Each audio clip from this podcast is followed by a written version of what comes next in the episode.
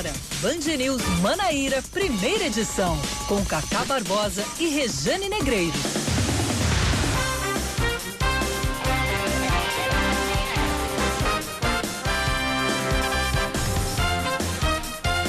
Nove horas, 25 minutos em João Pessoa, 9 horas, 25 minutos na Paraíba. Bom dia, bom dia, bom dia. Hoje é sexta-feira, 13, 13 de março de 2020. Está no ar mais um Band News Manaíra, primeira edição. Comigo, Cacá Barbosa, e com ela, sempre ela, cheia de sorte, Rejane Negreiros. Bom dia, Rejane. Bom dia. Sexta-feira, 13. Verdade. É... Não tinha um momento melhor, né? Para cair, sexta-feira 13. A gente está enfrentando crises de todas as formas, então sexta-feira 13 nelas. Sexta-feira 13 em todas elas, para ver se exorciza, né? É, tá fogo o Vamos negócio. usar esse Agora com bem, esse... né? Pelo menos uma vez na vida. Agora com esse coronavírus aí que tá que tá castigando, né? Que tá crescendo. É interessante porque ah, se fala da, da letalidade do vírus, olha, não é tão letal quanto, quanto, quanto outros tal, mas o negócio está crescendo e está É. crescendo muito e mexendo, né? Com a dinâmica de tudo. De tudo, Calendário de esportes, a questão da economia, cultura, Tudo. a próprio protesto marcado para o dia 15 aqui já, mi, já miou em virtude disso também, né? Escolas mudando mudando Calendário seus de aulas, mandando- eh, enfim. né? Já já a gente fala Tudo. inclusive mais sobre isso, mas o negócio tá ficando sério, né? Ah, bem sério. 9h26, vamos aos destaques desta sexta-feira, 13 de março de 2020. Vamos que vamos. Não, parece brincadeira, mas não é. Numa sexta-feira 13, sobe para 13 o número de casos suspeitos de coronavírus em investigação na Paraíba. O- as novas notificações da Secretaria de Saúde do Estado se referem a dois homens de 24 e 40 anos e a uma mulher de 20. Todos são moradores de João Pessoa com histórico de viagem para a Europa e Estados Unidos. Foi recomendado para todo mundo ficar isolado em casa. O- até o momento foram notificados 20 casos suspeitos, seis foram descartados, um excluído e nenhum confirmado. Pois é, e a gente vai acompanhando, já já a gente traz detalhes a respeito disso. Olha, a Universidade Federal da Paraíba criou ontem, inclusive, uma comissão de prevenção ao coronavírus. E a primeira medida foi cancelar por tempo indeterminado as atividades de intercâmbio da instituição. Né, para este ano, o edital previa 138 vagas para 33 instituições de 11 países. De acordo com Amanda Galvíncio, diretora da agência eh, UFPB de Cooperação Internacional, a decisão vale até que as universidades estrangeiras retomem suas atividades, já que elas estão suspendendo as aulas presenciais e os eventos internacionais. É, Cacá, inclusive ontem, eu estava lá na universidade conversando com os professores e tudo mais. Existe aí uma possibilidade, ah, isso, isso ainda não está confirmado, ainda não foi oficializado, mas existe sim uma possibilidade, inclusive, do calendário acabar sofrendo alteração. Agora, em abril, tem um novo período que deve começar, mas isso pode sofrer alteração, de Mas vai acabar pós-graduação. sendo inevitável. É, Vai acabar sendo inevitável. Calendário de pós-graduação, mestrado, doutorado, Vai tudo acabar isso sendo também pode inevitável. sofrer alterações.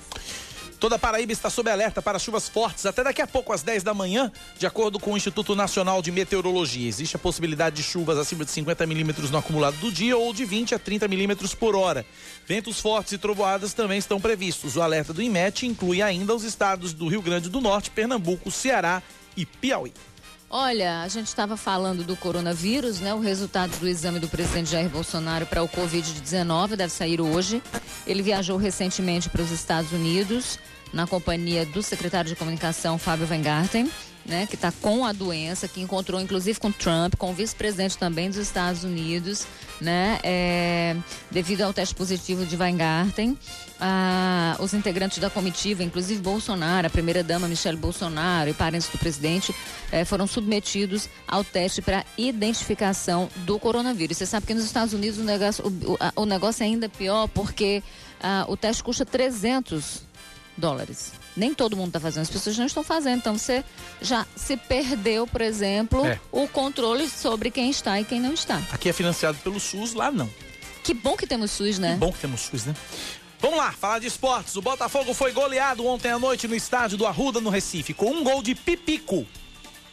esse é o nome dele.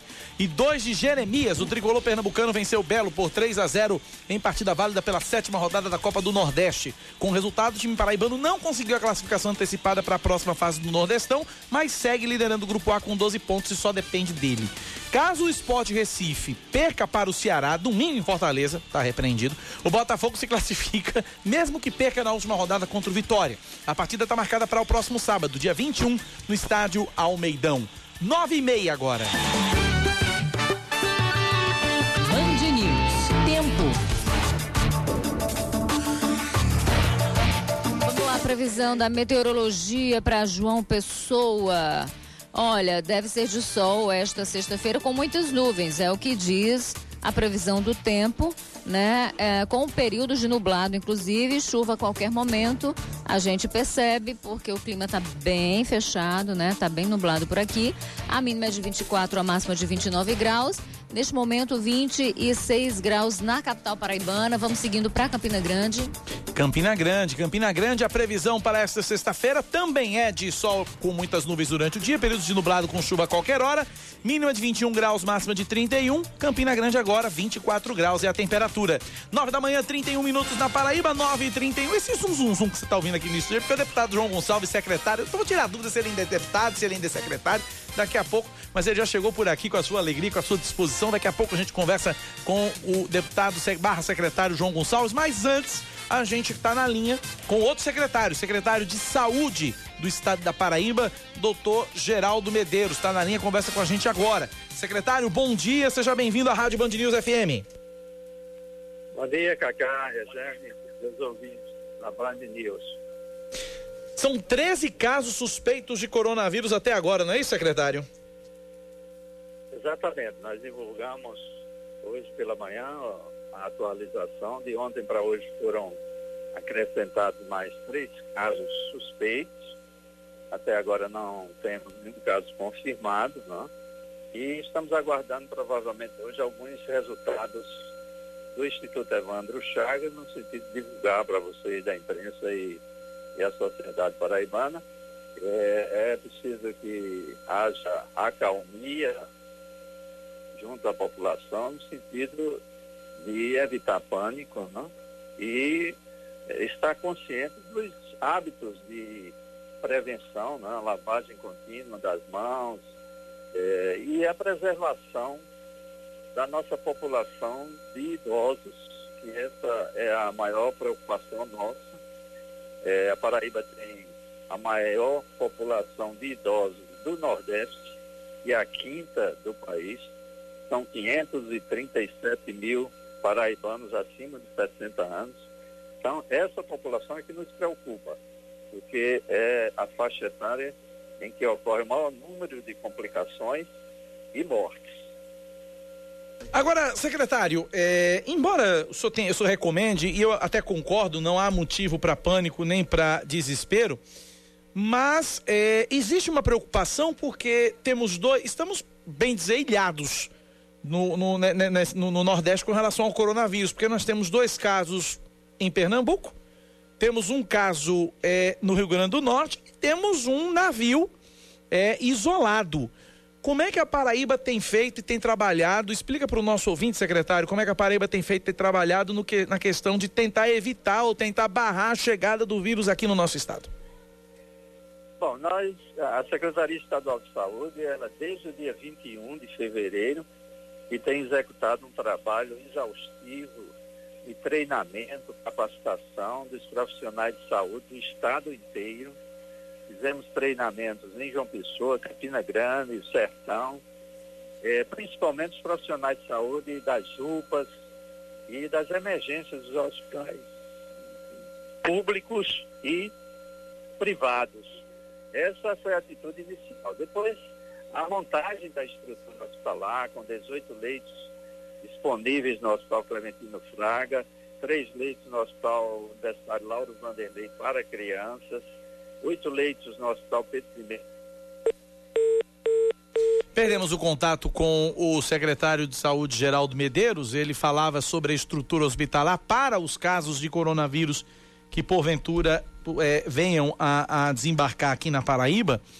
E eu havia perguntado a respeito, no caso, como é que ele estava, como é que a Paraíba está fazendo para controlar é, a, o acesso do vírus. Leandro Oliveira está refazendo contato com o secretário para que a gente possa. É, vamos lá então.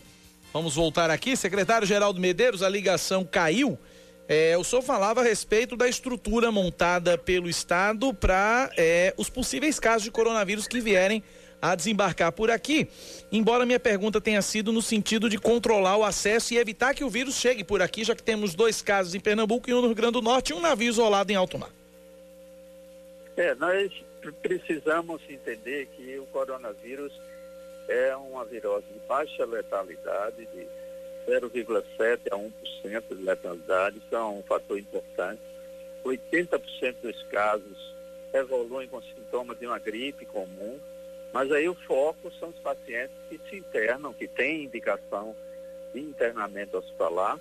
E aí nós temos disponíveis os leitos, inclusive de cuidados intensivos, porque esses são os pacientes foco, depois que foi determinada a pandemia no, no mundo, pela OMS, eh, nós temos de nos preocupar, além da prevenção, com o tratamento desses pacientes. E a população precisa assim, estar inteirada de que nós teremos casos, sim, de coronavírus na Paraíba. Tá? Ainda não temos, mas teremos, isso é certo. É, e a partir do momento que tivermos um caso ou mais casos na Paraíba, a estrutura está montada, não precisa pânico, não precisa as pessoas estarem usando indiscriminadamente máscaras, apenas aquelas pessoas sintomáticas respiratórias, que têm tosse, espirros, é que devem usar máscara para proteger as outras pessoas e a população de idosos é o que preocupa, né? essas, pessoas. É, nós devemos evitar a visita aos asilos e os familiares evitar um contato mais íntimo com os idosos, como beijos, abraços e, e contatos que mantenham uma certa distância de dois metros para evitar contaminar os nossos idosos que são a população de maior risco. Secretária, vinha conversando hoje pela manhã, eu vindo aqui para a emissora hoje cedo, e o, o motorista Uber que me trouxe aqui para a capital, aqui para a rádio, ele se apresentou como biólogo, ele disse que é biólogo. E ele me contava que o, o, o, o coronavírus ele é, ele é muito mais fraco do que, por exemplo, o H1N1, que nós enfrentávamos uma, uma, uma um surto de H1N1 há, algum, há, há pouco tempo. É isso mesmo? O HN1 ele é mais forte do que o coronavírus, é, secretário? É, o, o, índice de letalidade do H1N1 foi mais elevado que o coronavírus. Né? É, Para você ter uma ideia, nós tivemos o ano 2019 1.831 mortes na Paraíba em decorrência da gripe comum. Então, comparando com o coronavírus, que nós com certeza não teremos esse, esse obituário no nosso estado, se Deus quiser. É, então é uma virose mais é, é, menos virulenta, né, vamos dizer assim, é, mas é um, um mutante que os pesquisadores ainda não têm uma ideia precisa da sua evolução, do, da sua virulência. Sabe-se apenas que tem um alto grau de transmissibilidade. Por isso a importância da prevenção. Né? É, as pessoas devem a lavagem das mãos repetitiva, contínua, após utilizar instrumentos que são utilizados pelo público. Isso é fundamental. Secretário, já existe algum tipo de articulação é, entre os secretários de saúde do Nordeste com relação ao coronavírus? Como é que está essa articulação com outros estados, secretário? Bom, nós tivemos ontem, 18 horas, estimulada pelo governador João Azevedo e pela Secretaria Estadual de Saúde, é, uma videoconferência com todos os secretários de saúde do Nordeste. Né? Em, nesse momento discutimos é, vários assuntos, cada um dando sua opinião. Então, é, esse, nós estaremos quinta-feira e sexta-feira em São Luís do Maranhão, todos reunidos.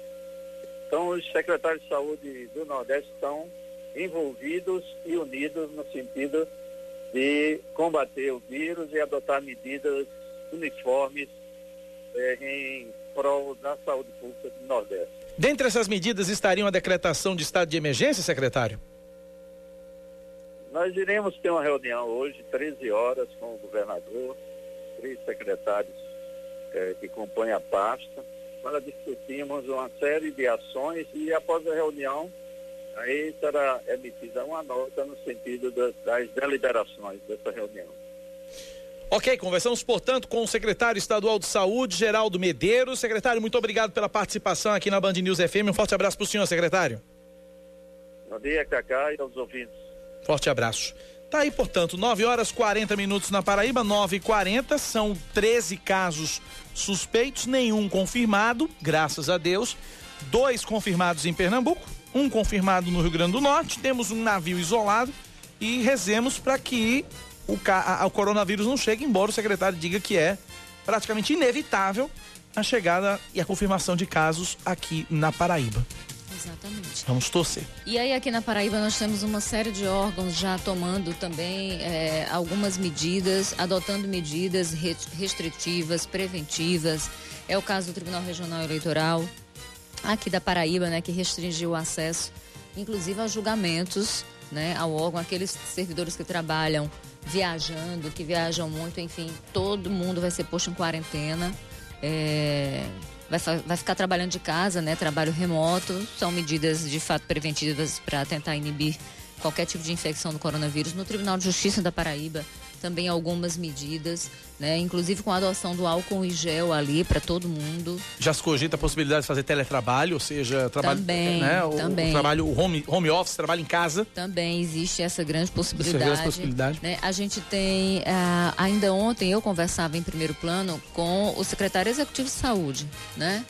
E, e, é interessante, inclusive, que você escute nosso podcast sobre isso.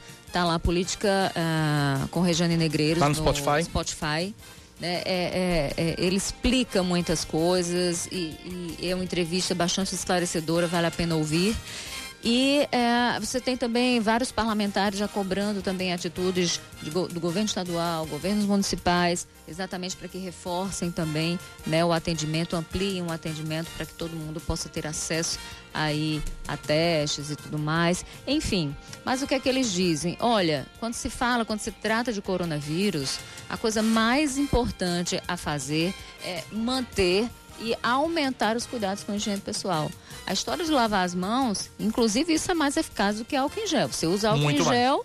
É, ou, ou álcool gel na falta de, de uma torneira falta, com água e sabão. Mas o ideal é você lavar a mão, mesmo com água e sabão, evitar estar tá pegando mesmo nas mãos e tudo mais, né? São medidas na hora de tossir. Ontem, inclusive, na universidade, eu percebi que algumas pessoas tossindo, elas já colocavam o braço em vez de colocar as mãos, ou seja, as pessoas já seguindo recomendações que precisam para tentar evitar aí, de repente, um contágio não só do coronavírus, mas com né, com, com, com outros, outras viroses que são típicas do período, porque a gente está preocupado, obviamente, com o coronavírus, mas toda virose é preocupante e a gente já tem aí um período, a gente já entrou num período muito difícil que é, que é acaba sendo muito comum que as pessoas adoeçam, né?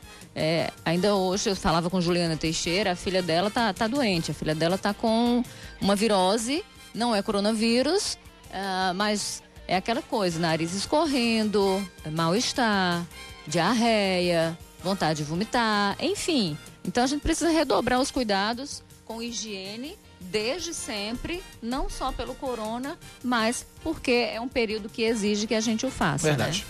Né? 9h43, ouvinte Eric Eugênio, bom dia Cacá e Rejane, estou percebendo a imprensa quieta ou sem informações sobre a operação da PF no dia de hoje. É opção B, viu? Não tem informação nenhuma, a Polícia Federal não deu nenhuma informação sobre essa operação. Apenas que hoje cedo algumas viaturas foram vistas em alguns bairros daqui da capital, mas a Polícia Federal, a assessoria da Polícia Federal não deu nenhuma informação até agora sobre o que se trate, quais são os alvos. Então na imprensa quieta não. É a Polícia Federal que não dá informação mesmo. Tá bom, Eric? Principalmente nós aqui. Aqui é que a gente não fica quieto mesmo. 9h44 na Paraíba. João Gonçalves, bom dia, seja bem-vindo à Rádio Band News. Eita, Cacá, eu tô aqui escutando esse moído todinho. Imagina que eu vivo na rua de metade de noite, dentro de um hospital, dentro de todo canto. E eu vendo o povo, lava as mãos, lava as mãos, lava as mãos. Já lavou a mão hoje? Então, ela veio, eu botei gel, já atendi. Nem, a gente nem tocou nas mãos, a gente se cumprimentou de, É, de, de de cotovelo. cotovelo, É, né? fui dar um ombro aqui, fui dar um ombro ali, a pessoa, a pessoa me pôs, que aí tá com raiva? Eu digo, não, é porque agora desse negócio do corona aí e tal. Mas eu quero falar, Vamos quero, embora. eu quero começar Bom dia a outro- você, bom dia Regiane, bom dia a toda a produção, bom dia a esse povo da minha querida Paraíba e de todo o Brasil. Eu quero começar com outro moído. Você viu, que eu, você viu que eu não lhe chamei nem de secretário nem de deputado, chamei logo de João Gonçalves. Então tire logo minha dúvida. Chamo de secretário, chamo de deputado. Você ainda é secretário? Bom, Como é que você- tá esse moído todo com relação à sua saída do governo? você me chamando de João já tá de bom tamanho. Mas vamos lá. Deus e a população me colocaram já oito vezes nas casas legislativas. É. Toda vez o cabadinho, o liso vai perder, aí ganha. Ô, João, Trabalha, você quer entrevistar sério, João? Não porque consegue. trabalha. Mas, mas, mas, João, Agora, a secretaria. Ah, a secretaria. Quando eu aceitei o convite do meu amigo, que nascemos, onde está aqui Raul Cabral, que o pai dele foi Cabral Batista, todos de Cruz das Armas, eu aceitei numa missão temporária de ir a, ao Palácio, até porque desses oito mandatos, eu fui líder de Chico Franca, depois Castro me chamou para ser secretário de Ação Social. Eu não, não fui. Depois para esporte eu não fui. E só agora apareceu um convite para ser secretário de Estado. Fui. Articulação política. E muita gente, a, a mídia não entendia as questões da Assembleia. Por que está faltando articulação? Porque na minha articulação não entrava a Assembleia. Eu só ia para a Assembleia articular quando a coisa já estava desmantelada e vai para lá, corra para lá. Eu cuidava de município, de lideranças. Aí, e abri a porta do palácio. O palácio passou oito anos fechado sem a população entrar. Em um ano que eu estou lá, já tem quase 10 mil pessoas. você continua secretário, João? Continuo secretário, a portaria iria sair hoje e dele oficial não saiu. Informação do deputado Lindolfo, que tinha falado com o governador, para prorrogar mais uma semana, ou poucos dias mais pela frente, que ele está lá na suplência e tem uns projetos, tem umas coisas dele que ele teria que, que no plenário essa semana tentar aprovar. E segundo ele, o governador tinha concordado mais uma semana. Eu, até 31 de março eu fico, mas aí eu fico. Então vamos então com Rejane, pergunta agora, agora que o cargo está definido, pergunta para o secretário de articulação política do governo do estado, João Gonçalves.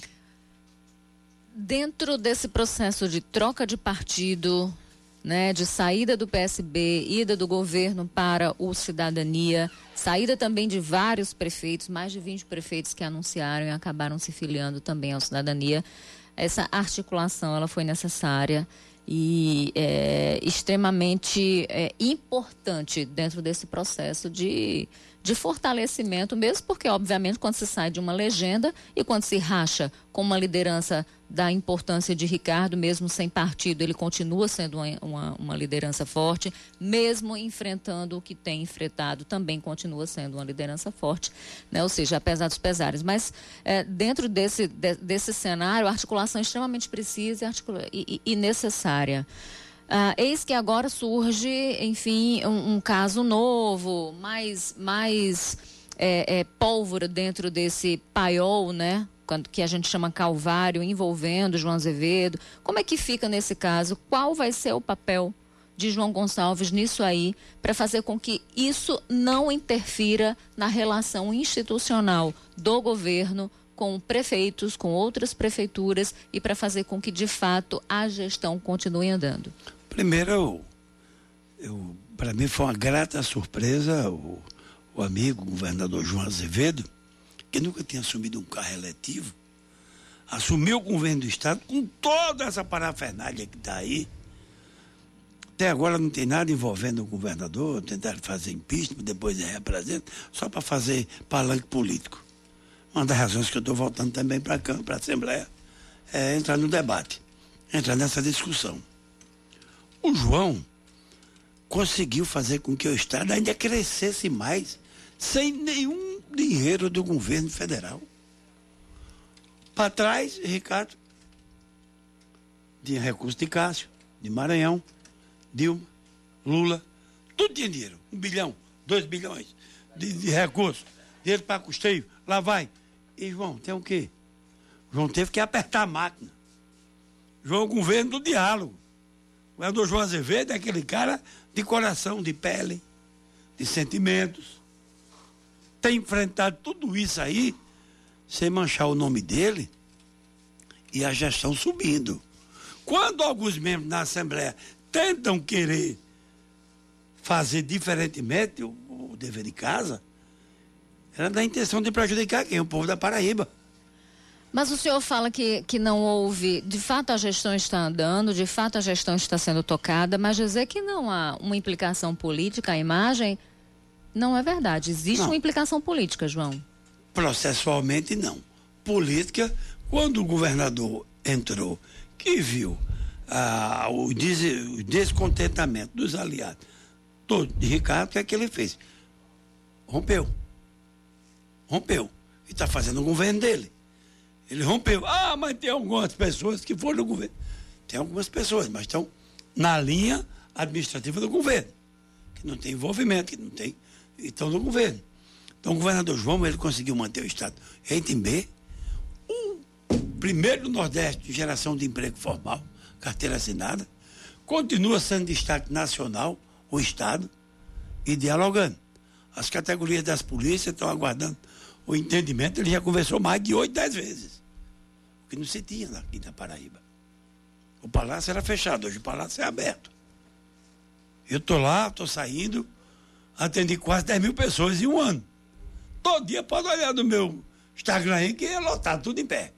Acabei de querer um particular do que é tudo SUS. Não tem sala para particular, é uma sala só. É da parte de articulação? É. Mas por que o povo está indo para aí? O povo quer. E a casa é do povo. O governo é do povo.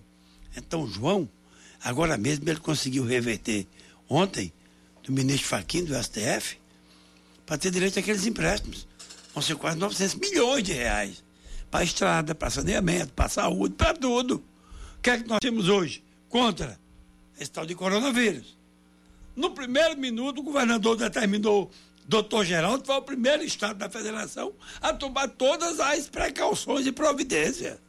Todo dia, Geraldo deixa de, de fazer as coisas da secretaria para estar conversando com a imprensa. Tem dia que ele dá 11 entrevistas.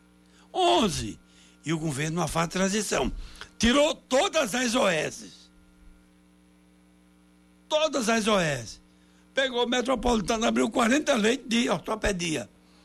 Inaugurou agora há um mês 10 leitos de UTI para idosos.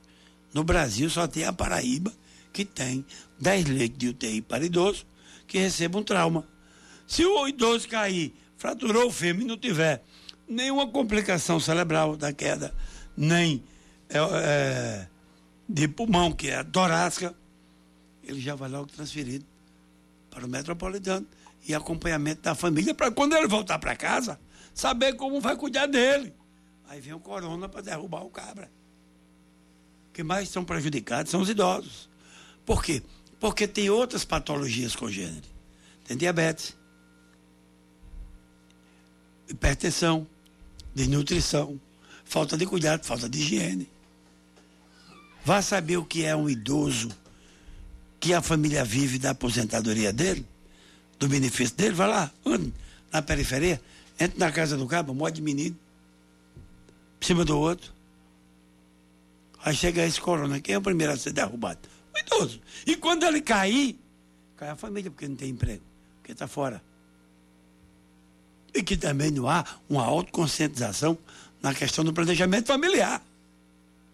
Eu tenho um compadre meu que tem 12 filhos e tem 14 netos e ele não tem 42 anos. Peraí, peraí, peraí, João, como é que é o negócio? 42 anos, É. 14 filhos, 12 filhos e 14 netos. Misericórdia. É uma fábrica, é um povoador de é. cidades. Vou um dizer o apelido dele aqui, senão o pessoal vai pensar que eu estou chamando palavrão. Aham. Planejamento. Então, É um povoador eu de chamo o um cara, cidadão desse, manda pra eu digo, "Ei, seu irresponsável, você vai fazer vasectomia. Tá doido? Que é isso? Tá- tá- Meu compadre, logo eu, meu compadre. Quero fazer mais 12. Claro, você tem que ser, porque você anda por aí batendo perna, meu.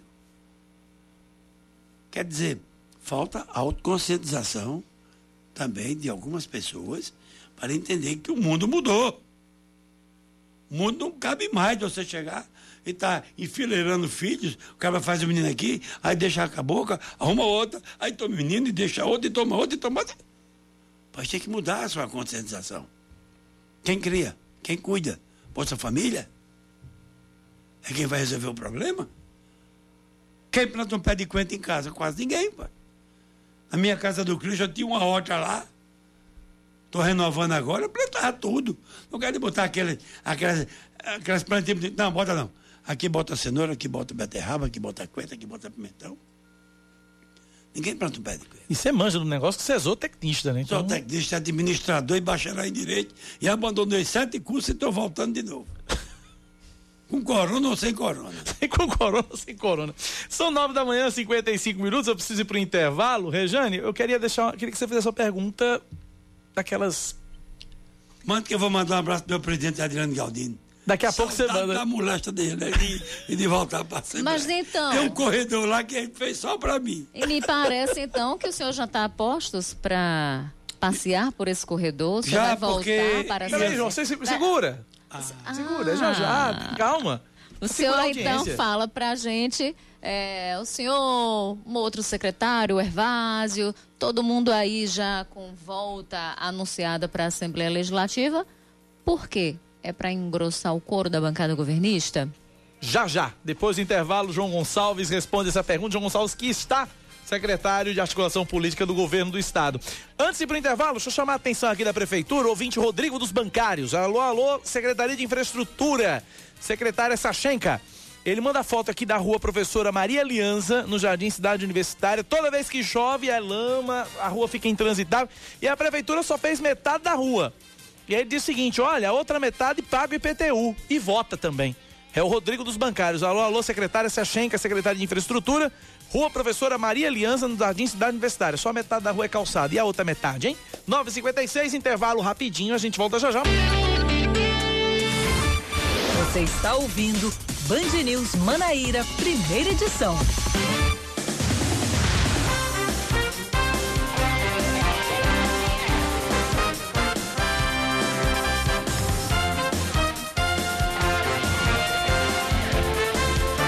Dez horas e um minuto, a gente está de volta trazendo mais um jornal para você. A Prefeitura de Juru, no Sertão Paraibano, nega que o ônibus que levava estudantes da rede municipal e que capotou em Pernambuco estivesse superlotado.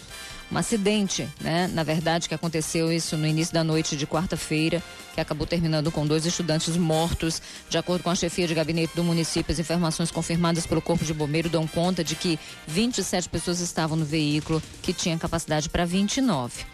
A, a prefeitura decretou luto, inclusive, no município, um luto oficial de três dias.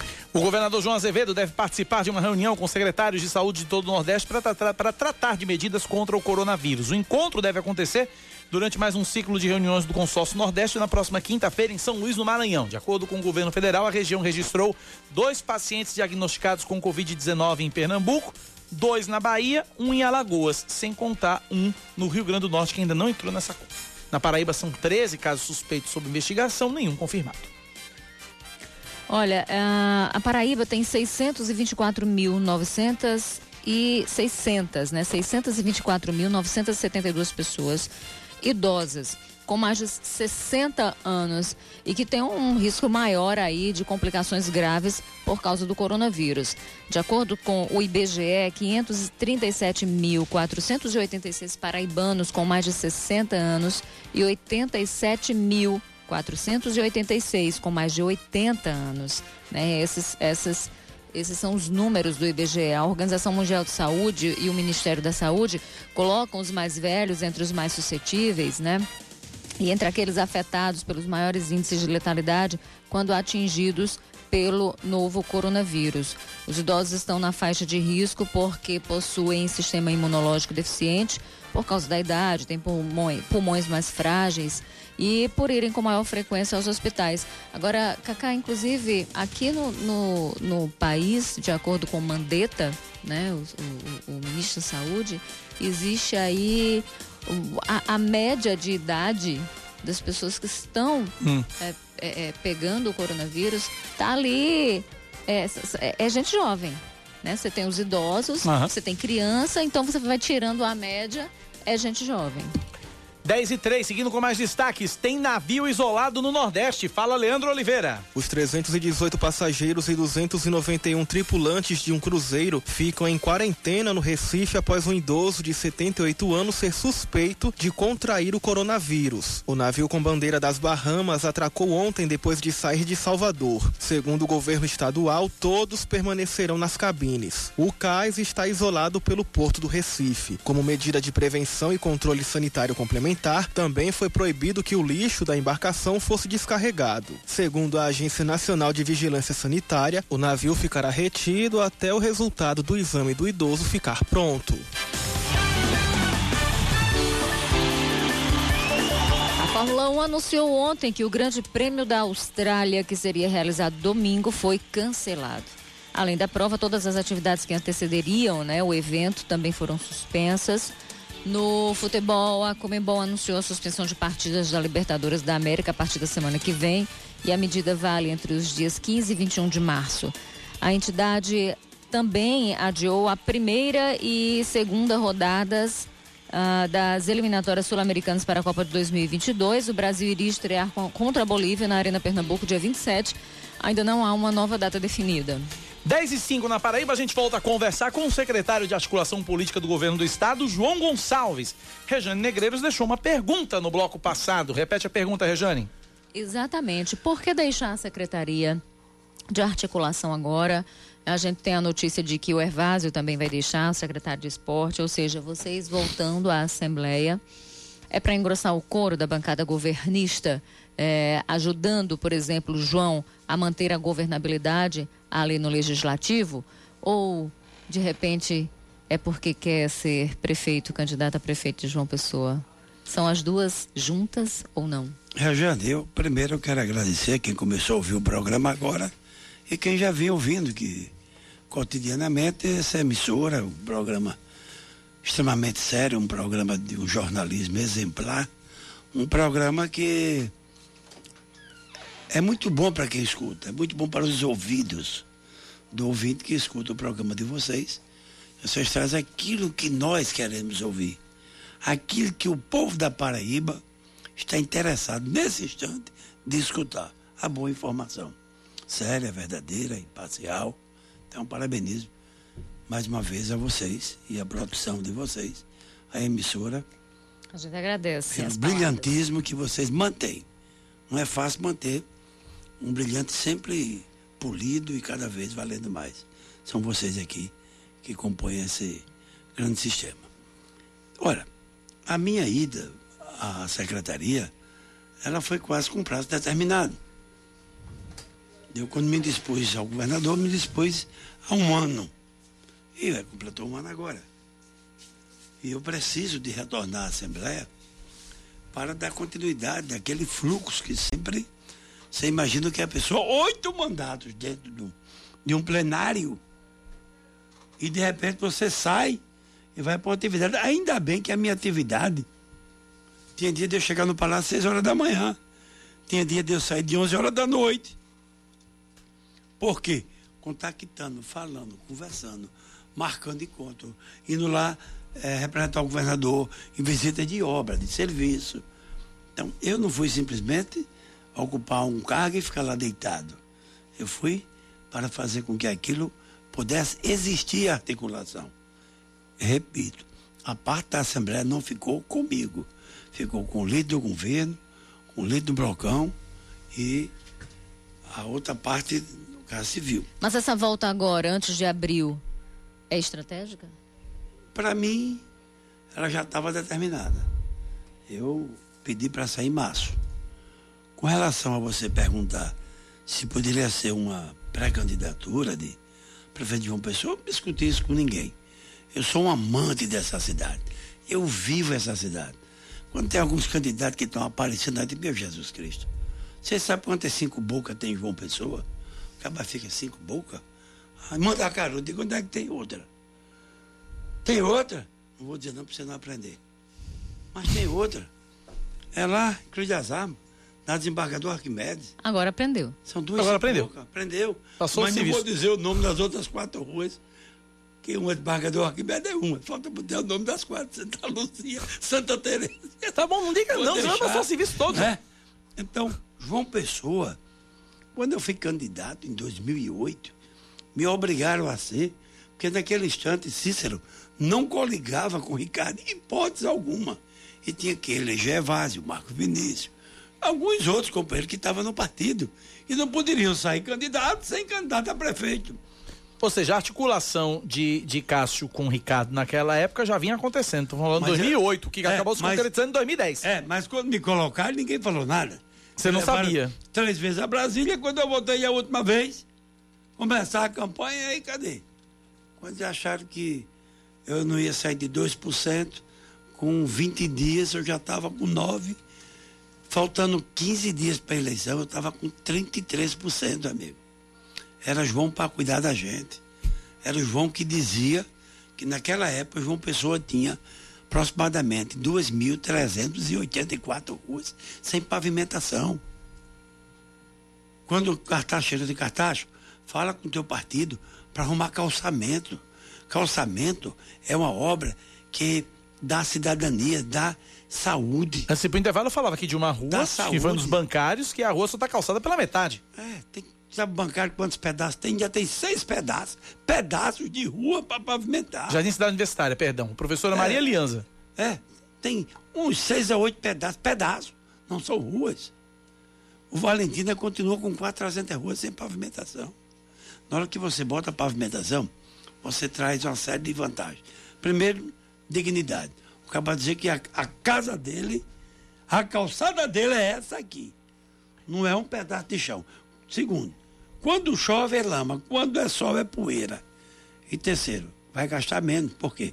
Vai adoecer menos. Agora você está com um discurso de candidato. Agora você está com um discurso de candidato, João, Então porque o você- Palácio ainda não tem um Então- candidato para então dizer que é o você- dele. Então você precisa, eu já dizia naquela época, em 2008, que PSF tinha que abrir alguns dias à noite. Porque quando o trabalhador está trabalhando, o PSF está aberto. Quando ele está de folga, está fechado. E tem que abrir no sábado. Aí o cidadão fica morrendo nas policlínicas. Para gastar porque não tem para onde ir. Não tem como fazer acompanhamento. Você tem que fazer mutirão de saúde. Eu dizia ao governador, o governador comprou 13 mil cirurgias. Quantas pessoas estão aí morrendo, gritando com problema renal? O que é que adianta eu botar para fazer hemodiálise? Adianta Agora, João, João, evitar. João, você está com discurso de. João, você tá com discurso de candidato. João. Não. Você está com discurso de candidato. Eu O Palácio não tem candidato. João, o João Azevedo ainda não, não Tem, disse o João. candidato dele. O governador tem pessoas lá Quem? competentes. Ele é quem sabe. Não, mas você não é secretário de articulação? Você não está Mas eu não articulando? posso adiantar um pensamento de ninguém. Evidentemente que eu faço a minha parte. Eu trabalho 16 horas por dia, de domingo a domingo, isso é meu. Eu trabalho desde 10 anos de idade. Eu fui caixa de um bairro em Criazama, que na sexta-feira eu dava bar todinho de esmola. Por quê? Questão da caridade. Depois me botaram para estudar para coroinha, já contei essa história aqui. Depois de vender galinha na feira, eu conheço o povo. Eu sou um ditador do cidadão. Ora, como é que você pode admitir? Naquela época, em 2008, eu defendia a tarifa social no domingo. O que é a tarifa social? Era um Lembro. preço simbólico. Na época eu dizia que era um real, para o cara ir para a praia, para as igrejas, para o cinema, para onde ele quisesse ir no domingo, era uma tarifa social. Era a compensação da concessão pública. Tarifa social. Eu defendi em 2008 para que na praia de Cabo Branco, onde tem aquelas faixas grandes de terra, até chegar ao mar, em Tambaú, que botasse aqueles decks de madeira bonito, bem feito, que servisse de um ponto turístico, para que o cidadão pudesse chegar à praia sem pisar na areia quente, sem um filho pisar no carrapicho e a mãe pegar pela orelha. E eu vou insistir. Quer já- dizer- João está com discurso de candidato, João. Não, Tá- já está não. escondendo o jogo. Não, eu estou falando aquilo que eu falei, que eu não Certo, vi. ok. Se ele fez, nem pro Ricardo, nem- quer dizer, é meu, o meu pensamento, por quê? Porque eu escuto as pessoas. Você imagina que eu atendo todo dia de 100 a 200 pessoas. Então eu escuto de tudo. Nós temos um déficit aqui de cirurgia renais, que eu disse ao governador, governador, no próximo plano de meta de mutirão, bota esse povo que está morrendo com um rim, o cara não aguenta andar, comer, dormir, nada. Já tirei um CA de um nó que deu um, um carcinoma no meu rim. Já tirei. E as pessoas que estão gemendo, andando com a cachorrinha, com aquela sonda e com a bolsa pendurada no meio da rua. Sobe e desce, sobe e desce, sobe e desce. Uma perdida, Santa Isabel, outra perdida no Edson Ramalho. Tem que fazer um mutirão para acudir essas pessoas. Então, a população precisa. A prefeitura, ela tem que ser nos bairros. A praia, o povo da praia, que é segurança e limpeza, amigo. Quem quer a prefeitura, quem está lá embaixo agora me ouvindo, e que reclamou que a metade da rua não tem pavimentação. Vá no bairro de Novaes, tem a Marta da Luz e a Marta Pacheco. Vá na Marta da Luz, a metade pavimentada, a metade do povo em cima da rua. Passa o político lá. Passa um candidato a prefeito na Marta da Luz, na parte que não está pavimentada, para ver a esculambação que vai levar na Marta da Luz. Mas, gente, o que é que falta para calçar a Mata da Luz? Cruz das Armas tem quatro becos e três ruas para pavimentar. O que é que falta? O Homem Leal só tem um L, duas ruas. O Cristo tem três pedaços. E a 14 de julho o prefeito está fazendo uns pedaços. Não sei se vai concluir. Todos. A Matinha, como é que aquele povo da Matinha consegue viver na São Geraldo, lá no Cristo? Aí fala em violência. Fala que há violência. Cadê a cidadania para o cidadão? Aí as ruas calçadas, as águas deságua dentro da casa do cara, que está mais abaixo, na boca da mata. Que é que custa? Uma rua só, que estreitou, porque fizeram casa de um lado, casa de outro, foram o poder público deixando de fazer, e todas as ruas que cortam, descendo a água para casa do cara. O que é que custa fazer a, a Rua da Matinha? Continuação da São Geraldo. A Zé de Melo Lula, lá no Rangel já chega na São Geraldo. Então são essas coisas que o poder público ele tem que estar lá na periferia.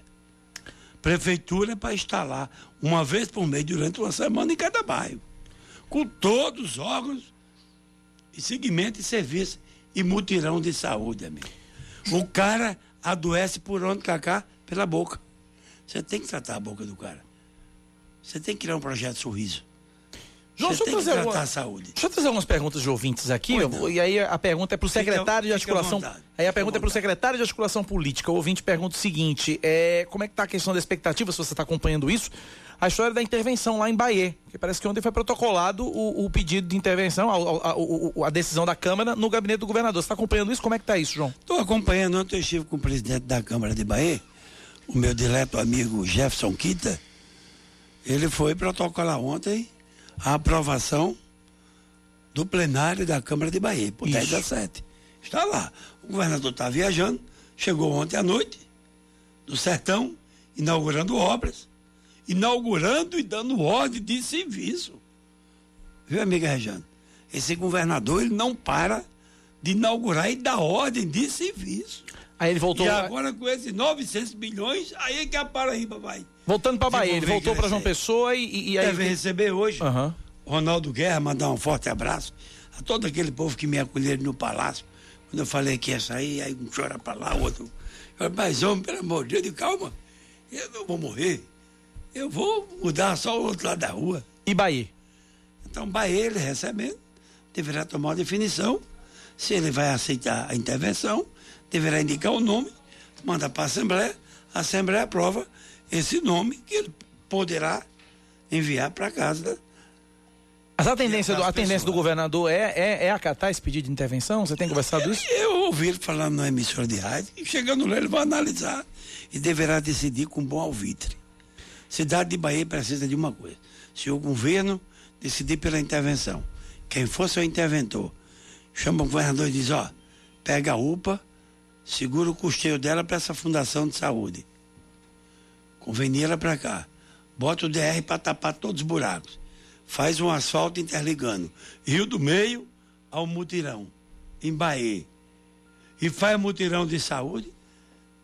Resolve a questão da folha, a gordura que tiver na folha, atualiza o pagamento, com três meses está resolvido a fatura de Bahia. 10, 18, Rejane, a pergunta final para João Gonçalves é sua. Eu perguntei se seria candidato.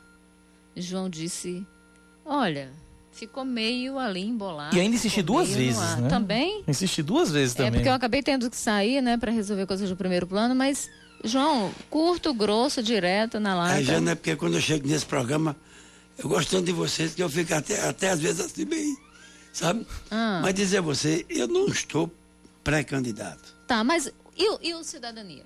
Eu não, eu não estou pré-candidato. Eu sei que você não é do cidadania. Não mas significa dizer que eu não estarei. Você. Estou Ah, Hum. dizendo que não estou.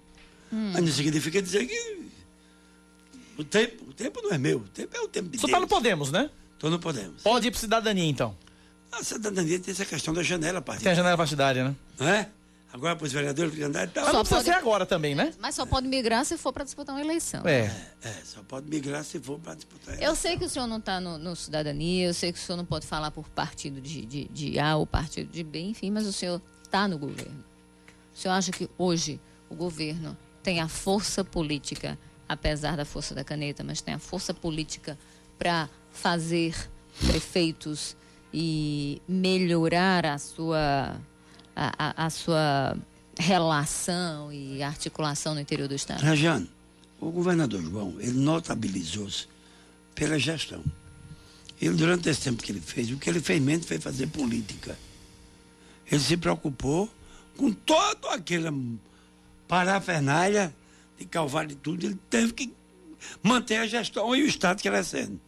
Com isso, a parte política ficou pendente. Vai anunciar o partido, deixou o partido, vai anunciar em outubro, vai anunciar em novembro, vai anunciar em dezembro, vai anunciar em janeiro, anunciou em fevereiro. Com isso, já deu um tempo que a política é uma dinâmica, ela não para. O cara de passou o cavalo selado, agora não- os cavalos de hoje acho que tem sela, tem mais, é só passar o cavalo. Então o governador João, ele já recebeu o certificado de aprovação de um grande gestor. A Paraíba toda onde a gente anda, vê a forma dele governar. Agora, a parte política, ele começou verdadeir, desculpem, verdadeiramente a realizar isso agora, depois que ele definiu-se politicamente para a cidadania. E Ronaldo Guerra, que é o presidente do partido, está tomando a dianteira para organizar o partido na Paraíba. E o governador disse que terá candidatura. E o governador diz que não tem dificuldade em conversar com Cartacho, nem com nenhum agente político na Paraíba, para discutir política, para discutir gestão, para discutir convênios. Então, ele deixou aberto. Ele deixou aberto para que todos os agentes políticos não tem porta fechada. Está aberto. E ele diz que terá candidato na capital ou terá coligações. O que tem essa eleição diferente, que está deixando todo mundo de cabeça quente, é que não há mais coligação para vereador. A isso, você vai pegar um partido como Cidadania, vai ter quatro, cinco, seis vereadores de mandato. E mais o restante, aí começa a somar, rapaz, aqui não vai ganhar. Isso é um laboratório. Essa eleição de vereadores é um laboratório. Claro. Com a mudança que foi feita, porque a, o Congresso Nacional nunca teve coragem, nunca quis e nunca irá fazer uma reforma eleitoral ouvindo o povo. Toda eleição de prefeito significa dizer que você só vota em dois: vereador e prefeito. Prefeito, são dois O votos. que é que você teria que fazer? Cinco perguntas à população sem custo. Sem custo. Escuta a população, plebiscito. O senhor quer voto fechado? Você quer voto aberto? Você quer financiamento público de campanha? Você quer fim da reeleição para todos o legislativo, tudo e tudo? Você quer fim da reeleição e mandato de cinco anos? O que é que custava para a nação? Zero. Zero, Rejane. Zero reais. Reais. Para você dizer cinco perguntas e aí você fazia. Reforma política do povo. Se o povo quer voto facultativo, foi o povo que decidiu nessa maioria. Se o povo quer financiamento público ou privado de campanha, foi o povo que decidiu. E não tinha custo para a eleição, para a nação quer coincidir as eleições para poder economizar o dinheiro e a cabeça da de eleição a cada dois anos, mandato de Eleições cinco gerais. anos sem reeleição? Mas não perguntam. Por quê? Porque os partidos têm seus donos lá em Brasília. E eles é quem mandam. 10 horas e 23 minutos, estouramos o tempo que a conversa é sempre boa com o secretário de Articulação Política, João Gonçalves. Secretário, obrigado pela presença aqui no estúdio da Rádio Band News. Um forte abraço, sucesso. Cacá, eu chego, os olhos deixam de lágrimas quando o programa acaba. Obrigado a você, Regina, a toda a produção, ao povo da minha querida João Pessoa e da minha Paraíba. O governador João quer fazer o Hospital da Mulher lá em Cruz das Armas, na Freire de Amião, um, um equipamento de quatro andares, onde a maternidade seria incorporada ao Hospital da Mulher. A dificuldade até agora era onde tirar a maternidade ou fazer a obra por pedaço com a maternidade sem sair dali. Ele preocupado, e esse é o governador. Esse é o governador que está interligando Mangabeira por dentro para o Valentina. Se você vê a obra de lá, se você vê na cidade universitária no bancário, interligando com outra ponte para o outro lado, se você vê aqui no Gásio, interligando para o Colinas, daqui mais uns seis, oito meses está pronto e João Pessoa vai ganhar mobilidade. Muito bem. Um abraço, João. Sucesso pra você. 10 horas 24 minutos, Deus intervalo abençoe rapidinho. Você está ouvindo Band News Manaíra, primeira edição.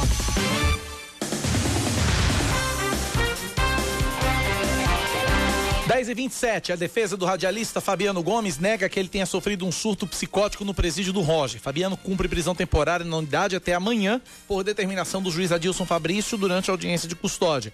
Ele é um dos alvos da oitava fase da Operação Calvário, suspeito de usar meios de comunicação para intimidar potenciais investigados e cobrar propina. Os advogados alegaram que ele tem problemas de saúde e precisa tomar remédios periodicamente. Vamos seguindo trazendo outros detalhes aqui para você. O ex-governador Ricardo Coutinho virou réu em mais um processo. Desta vez ele é acusado de criar um dossiê contra integrantes do Tribunal de Contas do Estado. A justiça acatou a denúncia do Ministério Público, é a terceira contra Ricardo e também tornou réus o ex-procurador-geral do Estado Gilberto Carneiro e o ex-secretário de Saúde e Planejamento Valson de Souza. Também se tornou réu o auditor do TCE Richard Euler, que teria recebido 200 mil reais para facilitar a aprovação de contas do governo envolvendo contratos com organizações sociais. Além disso, vão a julgamento dois delatores da Operação Calvário, a ex-secretária de Administração, Livânia Farias, e o ex-representante da Cruz Vermelha na Paraíba, Daniel Gomes. Em nota, o Tribunal de Contas afirmou que a informação contida na denúncia do MP de que o integrante teria participado dessa reunião é uma, abre aspas, mentira deslavada, fecha aspas. O Tribunal de Justiça da Paraíba nega um pedido para que o prefeito de Bahia, Berg Lima, seja afastado do cargo após a aprovação do pedido de intervenção na cidade. Berg havia conseguido uma liminar para permanecer no cargo até que o governador João Azevedo nomeie um interventor e determine o tempo que vai durar a ação na prefeitura. Nesta semana, a Câmara de Vereadores aprovou por 10 votos a 7 o pedido de intervenção do Tribunal de Contas, decisão já protocolada ao, junto ao governo do estado, auditorias do TCE apontaram que o prefeito não pagou a dívida constituída pelo município e não aplicou o limite mínimo de 25% da receita em educação, tendo sido alertado pela corte apenas 19 vezes sobre as irregularidades. Somente. Só, bobaginha. Olha, o Rio Grande do Norte confirma o primeiro caso de coronavírus. De acordo com a Secretaria de Saúde Potiguara, a paciente é uma mulher de 24 anos com histórico de viagem à Europa. Ela está em isolamento, se recupera bem. Já o Espírito Santo confirmou o segundo caso. O paciente é um brasileiro que mora no exterior, está no estado capixaba visitando parentes.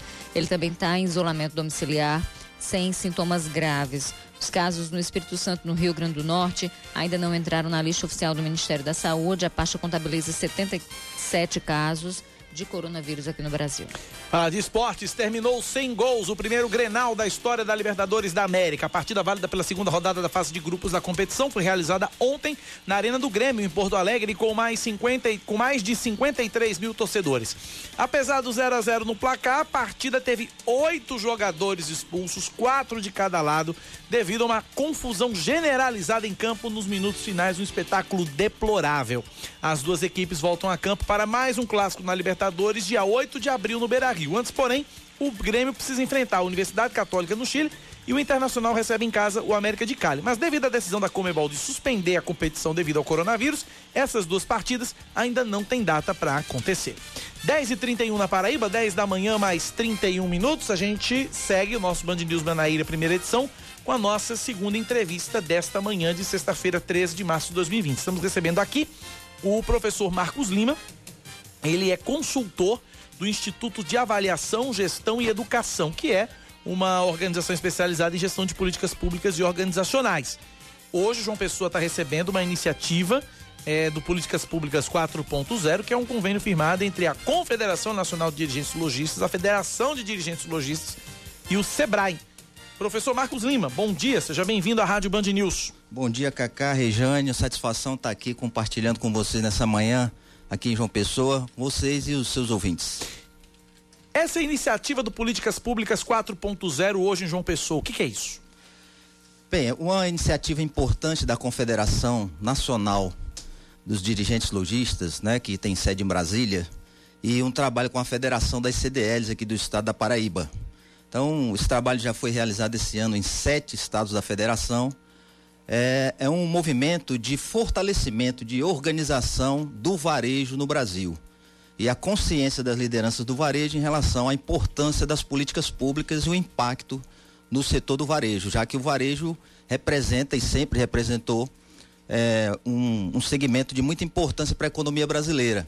É, o varejo de 45% a 65% de representação no PIB nacional, no ano de 2018 foi 75%, para vocês terem uma ideia, na geração de emprego e renda. Então, nos momentos de crise econômica, o varejo sempre impacta para segurar, para ser um protagonista né, na economia brasileira. Então a importância desse evento é mobilizar lideranças, tanto do varejo como políticas, lideranças governamentais também, para que a gente possa ativar ainda mais a importância do varejo como setor estruturado, organizado eh, no nosso país. Tem um dado do IBGE aqui que em outubro o setor de varejo aqui na Paraíba teve o segundo maior crescimento do país. Isso também deve ser abordado nessa iniciativa, nesse evento, sim, né? Sim, com certeza. É, é fundamental isso. É, é, não é só na Paraíba, né? Em todos os estados da federação, a importância do varejo na, na geração de emprego, de renda, né? É, esse trabalho visa a gente uma aproximação maior com as lideranças políticas e governamentais. Então nós vamos hoje falar nesse evento de 18 propostas que foram construídas aqui para o estado da Paraíba, específicos para Paraíba, relacionando o varejo com vários, vários segmentos. Fortalecimento do comércio é um tema importante, desenvolvimento econômico local também é um tema importante em todos os municípios do estado. A, a questão da segurança pública que impacta também no varejo, né? A, a questão do crédito e financiamento, a educação empresarial, a, o sistema tributário, são vários os temas que têm relação com o varejo e, e que a gente precisa construir propostas de políticas públicas para serem discutidas. Como é que é, qual, qual, qual, é o papel de toda essa crise econômica que a gente enfrenta nisso aí? Porque a gente sabe que a economia brasileira ela, ela, é, ela se baseia no consumo. Então a gente tem desemprego, a gente tem um maior número de, de empregos informais, ou seja, cresceu bastante, né, tomando o lugar do emprego formal. Né? Então, você tem, de um lado, por exemplo, dificuldade de investimentos em virtude da instabilidade, né?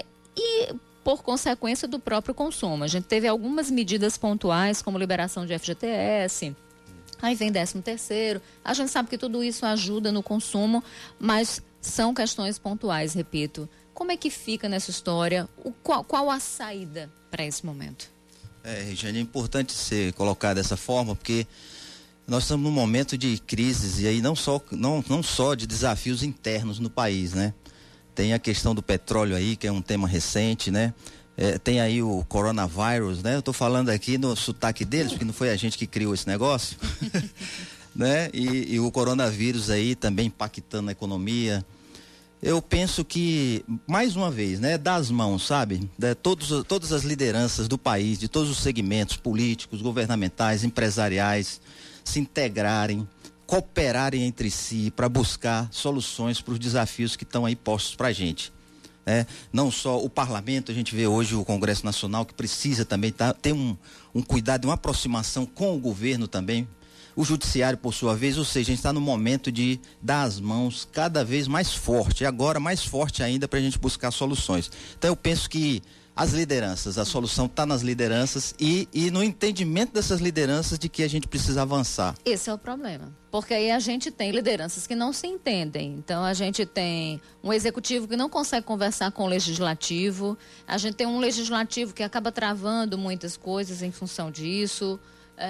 Ou seja, a gente tem poderes que andam se engalfinhando, digamos assim, o que coloca em xeque, inclusive, essa segurança institucional, a questão da segurança jurídica, que tanta gente fala, porque quando você tem um Supremo que acaba legislando, muitas vezes até na inércia do próprio legislativo, mas outras vezes não, outras vezes é porque de fato está é, adentrando no quadrado do outro. Sim, sim. Mas a gente tem sim uma crise institucional, ela está posta. A gente tem poderes que, embora digam que é preciso dialogar, não estão dialogando. É fato. Então, ou seja, de onde deveria partir o negócio esse negócio não está partindo. Esse eu acho que é o grande problema. Como é que a gente sai de uma grande crise como essa? Se fala muito em criatividade, né? Aí eu quero que a gente que a gente fale sobre isso no próximo bloco. Criatividade ajuda? Já já, já Rejane Negreiros e já já o professor Marcos Lima responde essa pergunta de Rejane Negreiros. Professor Marcos Lima, ele é consultor do Instituto de Avaliação, Gestão e Educação, o IA. Como é que é pronuncia essa sigla, professor? IAGE. IAGE. Muito isso. bem. O IAGE é o nosso entrevistado aqui, o professor Marcos Lima do IAGE. A gente volta já já rapidinho aqui na Band News, 10h37. Você está ouvindo Band News Manaíra, primeira edição.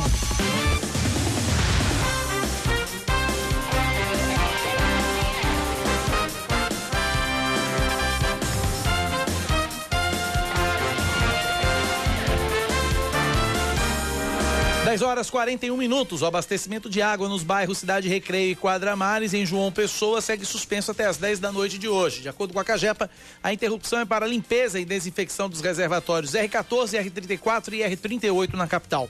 Informações sobre esse e outros serviços realizados pela companhia podem ser obtidos gratuitamente obtidas gratuitamente pelo telefone 115. Olha, o Hemocentro da Paraíba emitiu um alerta para doadores que tenham suspeita de coronavírus ou que viajaram recentemente a países com casos confirmados. Quem tal teve, né, sob investigação ou contraiu o vírus, precisa passar 90 dias sem doar sangue. Já quem não tem nenhum sinal da doença, mas manteve contato ou esteve em países com transmissão do coronavírus, deve esperar 30 dias para fazer a doação. Na Paraíba são 10 casos sob investigação. Na verdade são 13, são 13 é isso que eu ia dizer agora. 13. Atualizando, são 13 casos agora sob investigação. 10 eram ontem. 10 eram ontem. mas nenhum foi confirmado até agora. Hora de virar criança. O Departamento de Educação Física da Universidade Federal da Paraíba realiza no próximo dia 20 o quarto Festival de Jogos Tradicionais Corrida de Carrinhos de Rolimã. Eita danado. O evento é gratuito, aberto ao público e vai ser a partir das três da tarde no coreto do departamento que fica no Campus 1 em João Pessoa. As inscrições para quem quiser participar vão até domingo pelo site ufpb.br. Podem ser formadas equipes de no mínimo três pessoas, piloto, copiloto e escudeiro. Menino, tem tudo isso andar de carrinho do era sozinho.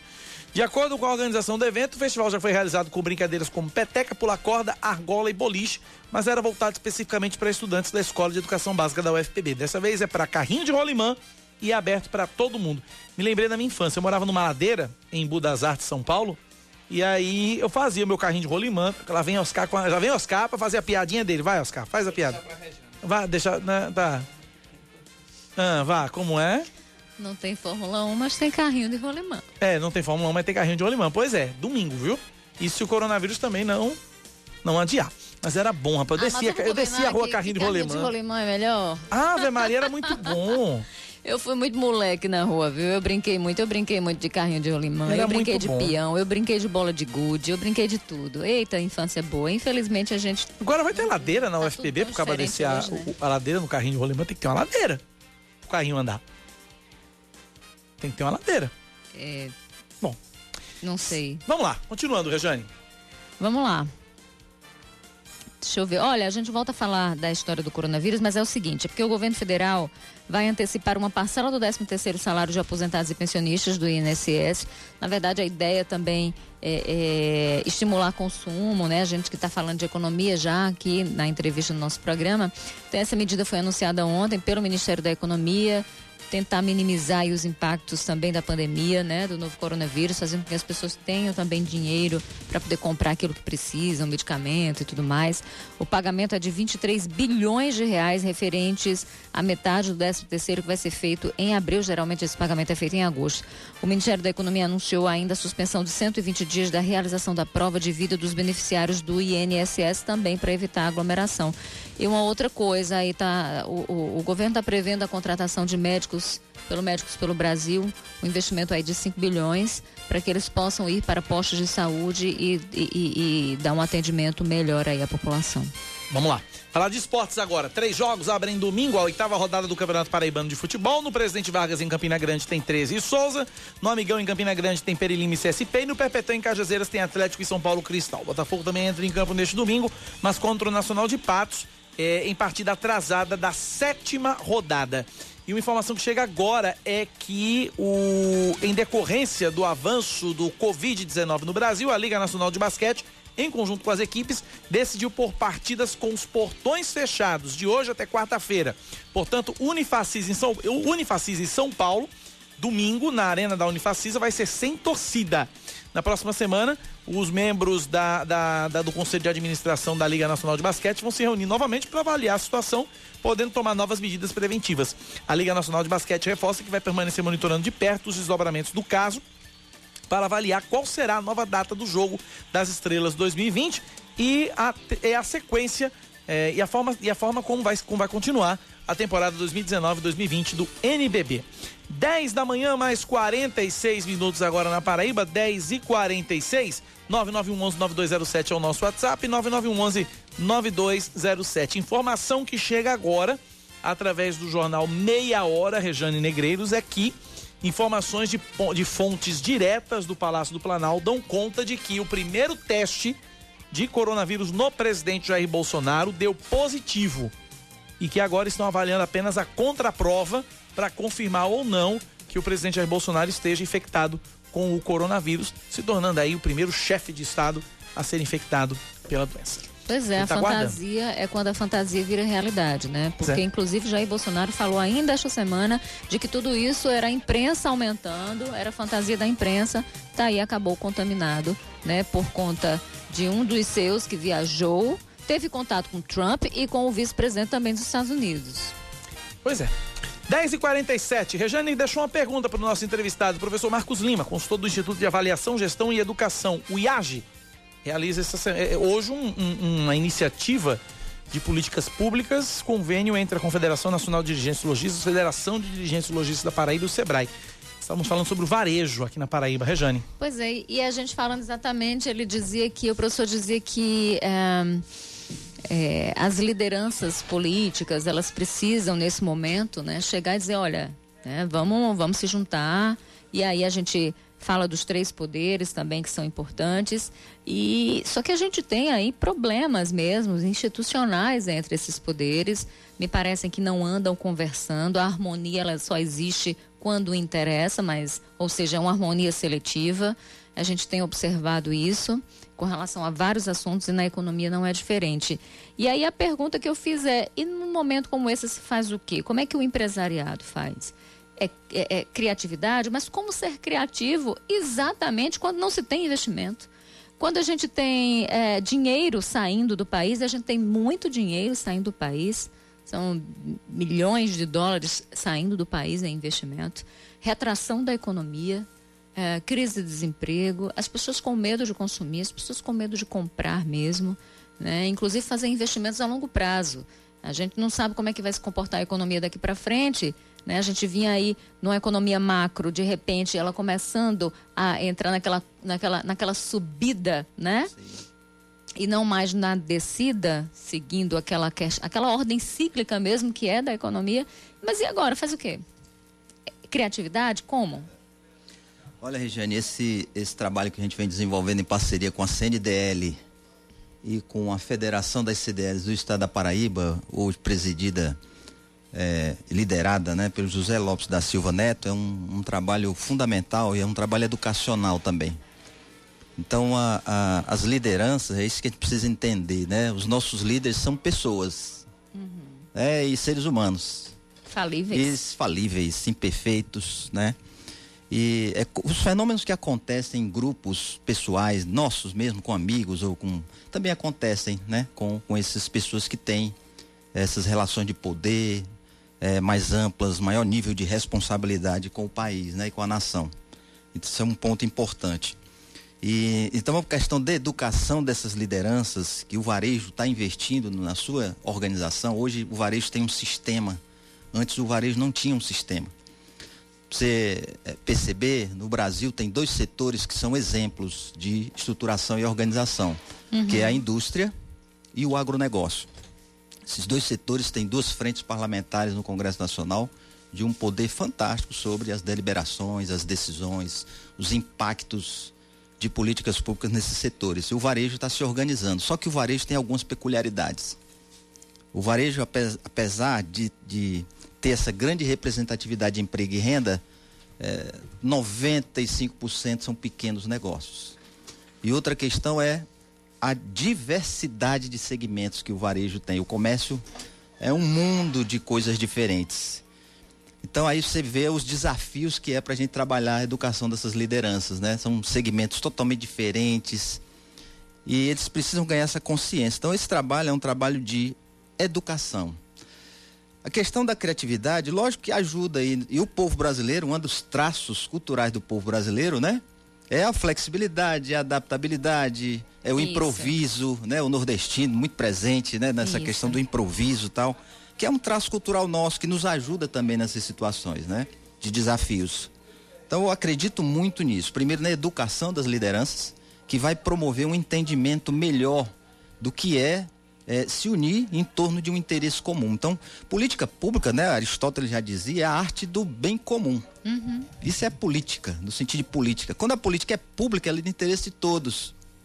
Né? Política pública não é coisa de político, política pública é coisa de cidadão. É, né? o, o, problema exatamente é que a gente tem muito político interessado em política íntima, em política privada. Né? A gente está vendo aí eleição é, em, em, preocupado em se manter no poder, preocupado em se eleger. Então você já tem, inclusive, por exemplo, a, a, a, o próprio presidente já falando em reeleição. Está no primeiro ano de governo apenas, um ano e, e, menos, um ano e meio de governo, nem isso ainda. Já falando em reeleição, outros governadores, prefeitos também que já disputam pensando nisso, né? Muitas vezes a gestão, a, a gestão é inclusive paralisada porque só se pensa em manutenção de poder ou ampliação de poder.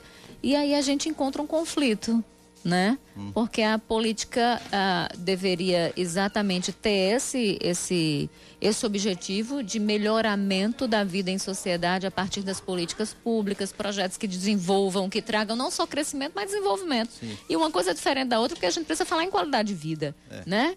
E, e aí a gente encontra um conflito.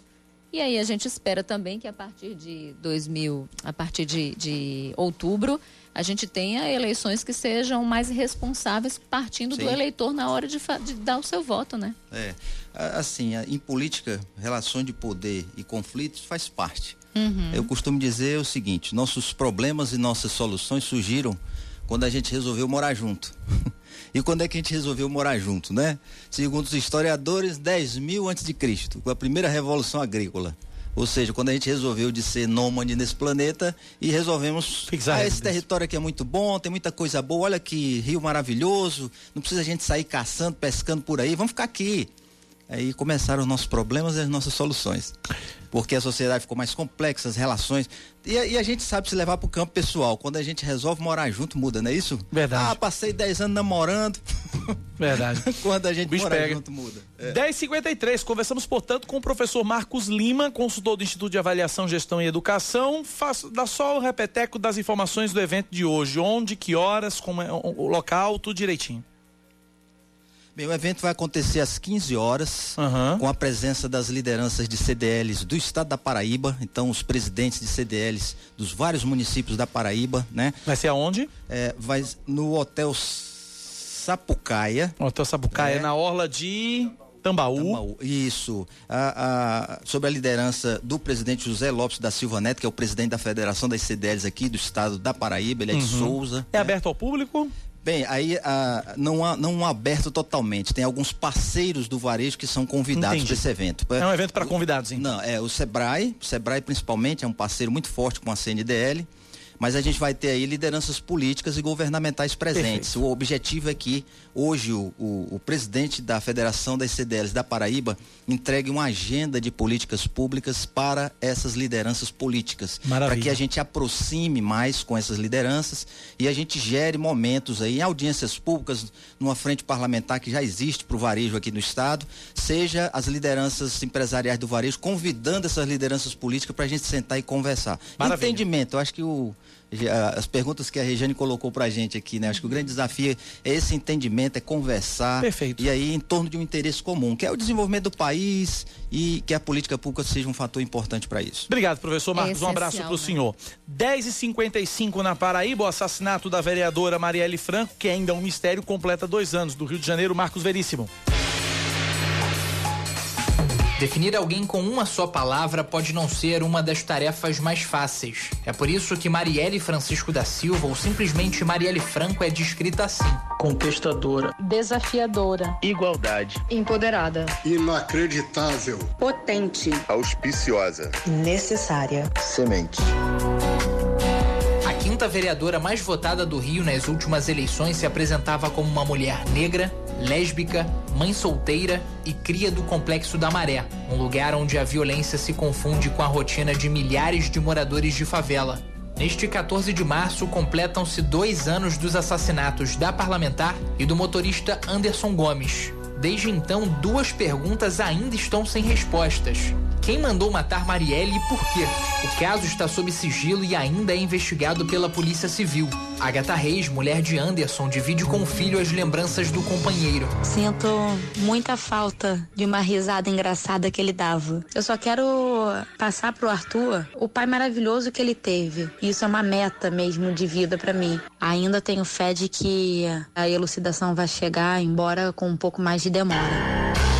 Apontados pela Polícia Civil e Ministério Público como executores do crime, o policial militar reformado Rony Leas e o ex-PM Elcio de Queiroz são os únicos presos até o momento. Ambos cumprem pena em Porto Velho, Rondônia, apesar de negarem as acusações. Eles vão a júri popular, ainda sem data definida.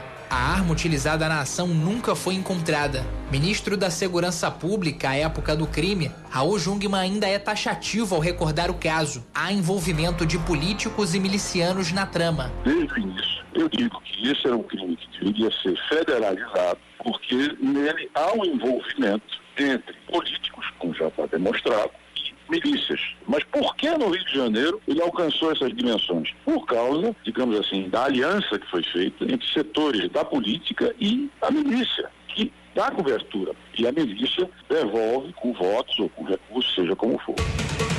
Relatório da Polícia Federal mostrou que o policial militar Rodrigo Jorge Ferreira, o Ferreirinha, tentou obstruir a investigação. Ele se tornou réu em setembro do ano passado, assim como a advogada Camila Lima Nogueira, também denunciada. Para a Procuradoria-Geral da República, o conselheiro afastado do Tribunal de Contas do Rio, Domingos Brazão, arquitetou o homicídio da vereadora.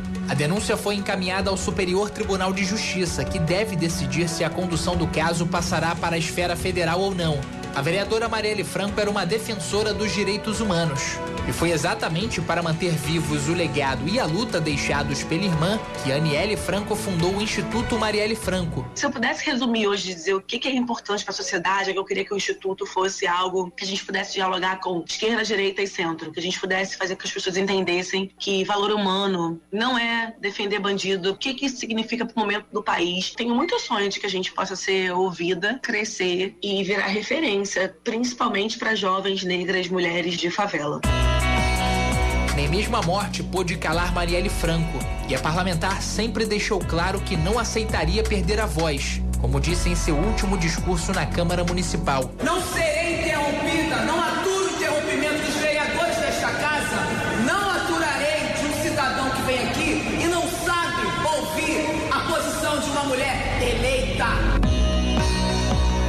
morte morte da parlamentar desencadeou uma série de manifestações ao redor do mundo que rogavam por justiça e celeridade na solução dos homicídios. Com os protestos também vieram as homenagens. Depois de dar nome a uma escola pública carioca e virar praça em Paris, Marielle também se tornou nome de rua em Lisboa.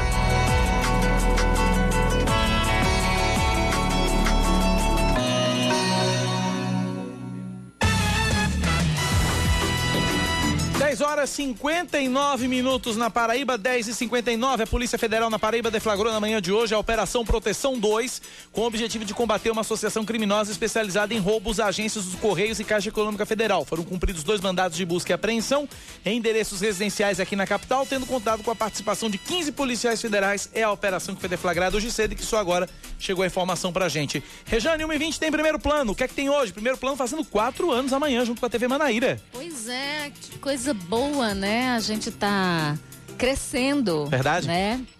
E hoje a gente fala um pouquinho disso, claro, né? Mas a gente traz muita informação sobre tudo, coronavírus, hemocentro. É, a gente tem uma uma. A gente conseguiu pegar aí Romero Rodrigues, Tovar Correia Lima juntos. Vamos trazer isso também. É, política com pimenta hoje, porque excepcionalmente não demos ontem por conta do coronavírus e a gente deu atenção bastante para o coronavírus. E claro, tem política por elas. 1 e 20 da tarde, Regiane Negreiros em primeiro plano. Meio-dia tem Vitor Freitas no Fala Cidade. Eu às 6 e 50 da noite no Paraíba Urgente. Às duas e meia tem o chefe Wellington Almeida com o programa Sabores. E eu deixei o programa de Gerardo por último, a 1 e 40 da tarde, porque vai estar todo mundo lá. Todo o time de apresentadores da TV Manaíra vai estar lá. Vitor Freitas, eu, Rejane, junto com o Gerardo, comandando, como, comemorando os quatro anos da TV Manaíra Band, que vão ser completados amanhã, sábado, dia 14. Estare- Estaremos todos lá. Rejane, até mais tarde na TV, até segunda no rádio. Até. Vem aí o Band News no meio do dia com Felipe Bueno e Carla Bigato no Noticiário Nacional. Oscar Neto com as informações locais. Abraço a todos, bom fim de semana. 6h50 eu falo com você no Paraíba Gente na TV Band Manaíra. 1h20 Rejane Negreiros em primeiro plano. E 1h40 todo mundo junto no Gerardo Rabelo. Valeu, gente. Abraço. Tchau, tchau. Você ouviu Band News Manaíra, primeira edição.